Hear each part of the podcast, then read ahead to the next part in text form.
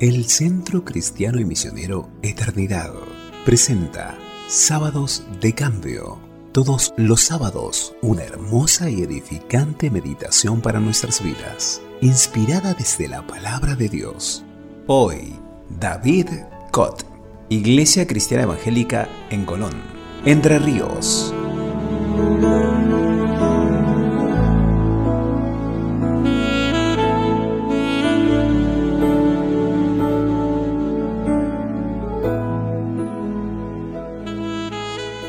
Un encuentro transformador con Jesús. Leemos en el Evangelio de Lucas capítulo 5 desde el versículo 12 en adelante, en una de las aldeas Jesús conoció a un hombre que tenía una lepra muy avanzada. Cuando el hombre vio a Jesús, se inclinó rostro en tierra y le suplicó que lo sanara. Señor, le dijo, si tú quieres, puedes sanarme y dejarme limpio. Jesús extendió la mano y lo tocó. Sí, Quiero, dijo, queda sano. Y al instante la lepra desapareció. Entonces Jesús le dio instrucciones de que no dijera a nadie lo que había sucedido. Le dijo, Preséntate ante el sacerdote y deja que te examine. Lleva contigo la ofrenda que exige la ley de Moisés a los que son sanados de lepra. Esto será un testimonio público de que has quedado limpio. De las variadas oportunidades en que el Evangelio nos muestra a personas de diferentes condiciones y en circunstancias muy variadas encontrarse con Jesús, esta es quizá una de las que despierta en nosotros mayor compasión, a un dolor contenido que desborda en alabanza cuando se revela la manera de actuar de Jesús y cómo Él dio respuesta a la demanda de un hombre muy necesitado de su mano sanadora. Tener lepra en la época de Jesús era altamente estigmatizante, porque se trataba de una enfermedad muy contagiosa y sin cura conocida. Hoy todavía hay algunas situaciones que aíslan físicamente a las personas del resto de la sociedad, pero no podemos imaginar lo que representaba para alguien de aquella época convivir con ese mal. Y en el caso del relato bíblico, estamos frente a un caso grave, separado por la propia religión para prevenir al resto de las personas de la potencial infección, dado que la sensibilidad de los miembros y los tejidos se ha ido perdiendo y el riesgo de contagio es muy alto.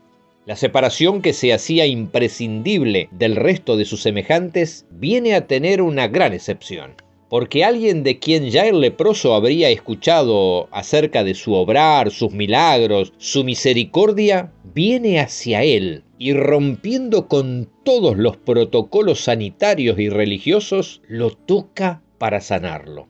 Si a veces encontramos quienes dudan del obrar amoroso de Jesús, Escenas como estas son demostraciones claras de cómo palpitaba el corazón del Señor y su accionar al acercarse al dolor, hacerse uno con el necesitado, nos muestra que Jesús no ahorraba en riesgos, mostrando una identificación plena con el débil, el necesitado, el doliente, el despreciado. ¿Qué nos enseña esta historia? ¿Qué nos deja? Creo que mínimamente podemos hacer un análisis en cuanto a lo personal y también en cuanto a lo colectivo. En el primer aspecto, Cristo vemos que es un médico de que, el que no necesitamos enviar por él, porque siempre está de camino a nosotros. No necesitamos importunarle, pues su oído siempre está atento y nos escucha compasivo y presto para ayudarnos. No hay que pagar, no necesitamos darle de nuestros recursos, pues atiende gratis y, y aún antes de que nosotros mismos se lo pidamos.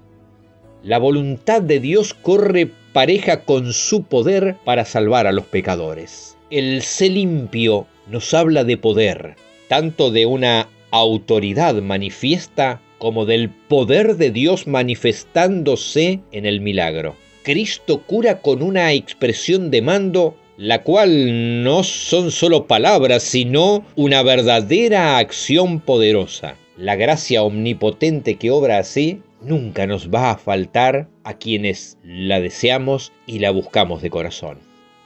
Respecto a nuestra lepra espiritual, tenemos que buscar a Jesús y humillarnos ante Él de manera similar a lo que hizo este leproso que cuando vio al Señor cayó rostro en tierra. Nuestra condición nos hace avergonzarnos y caer de rodillas, anhelando ser limpios, porque igual que el hombre de la historia, nosotros también podemos decirle, Señor, tú puedes limpiarme.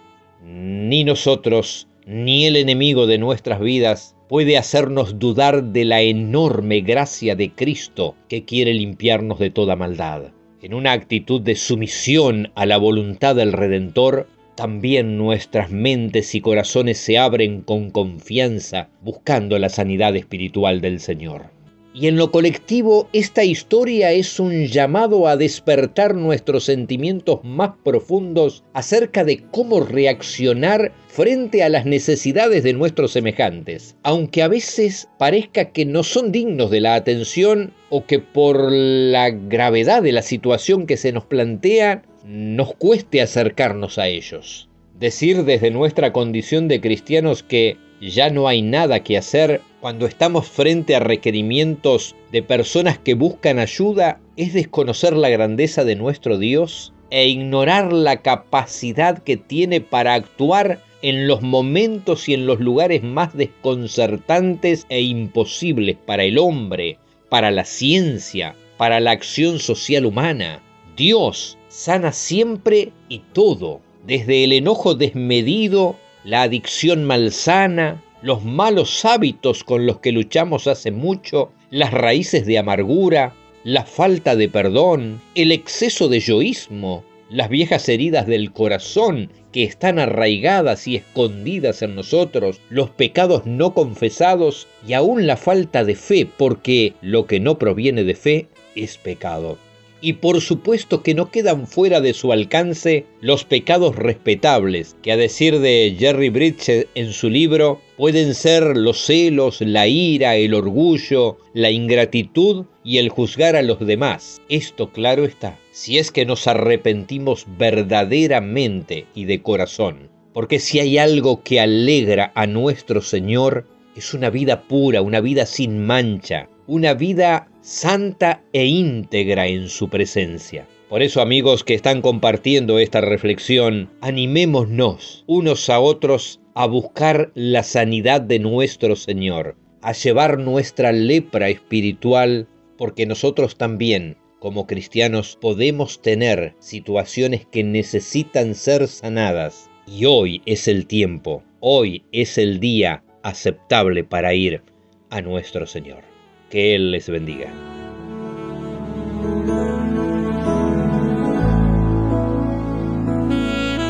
Damos gracias a Dios y oremos por la vida de David, su familia y su ministerio.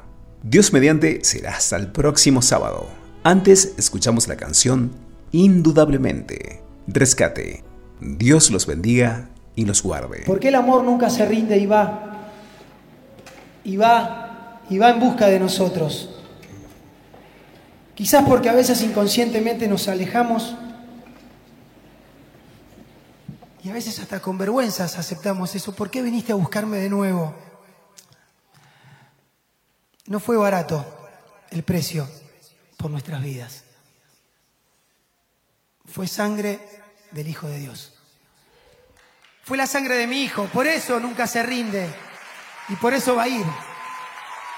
Siempre va a ir a buscarnos.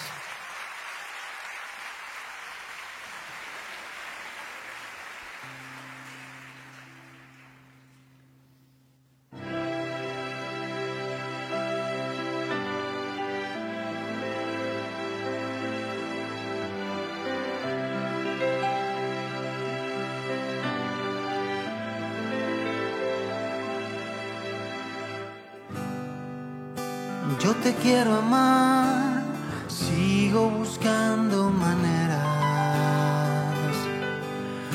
Te quiero entender, pero no encuentro razón, porque tu amor nunca se rinde y va. Y va. Y va.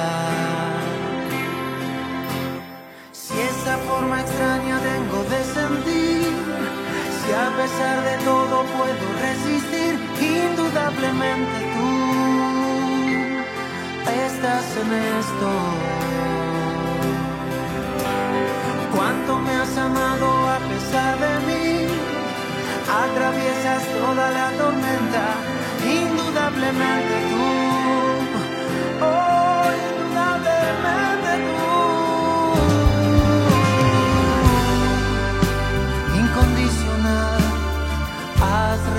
大陆。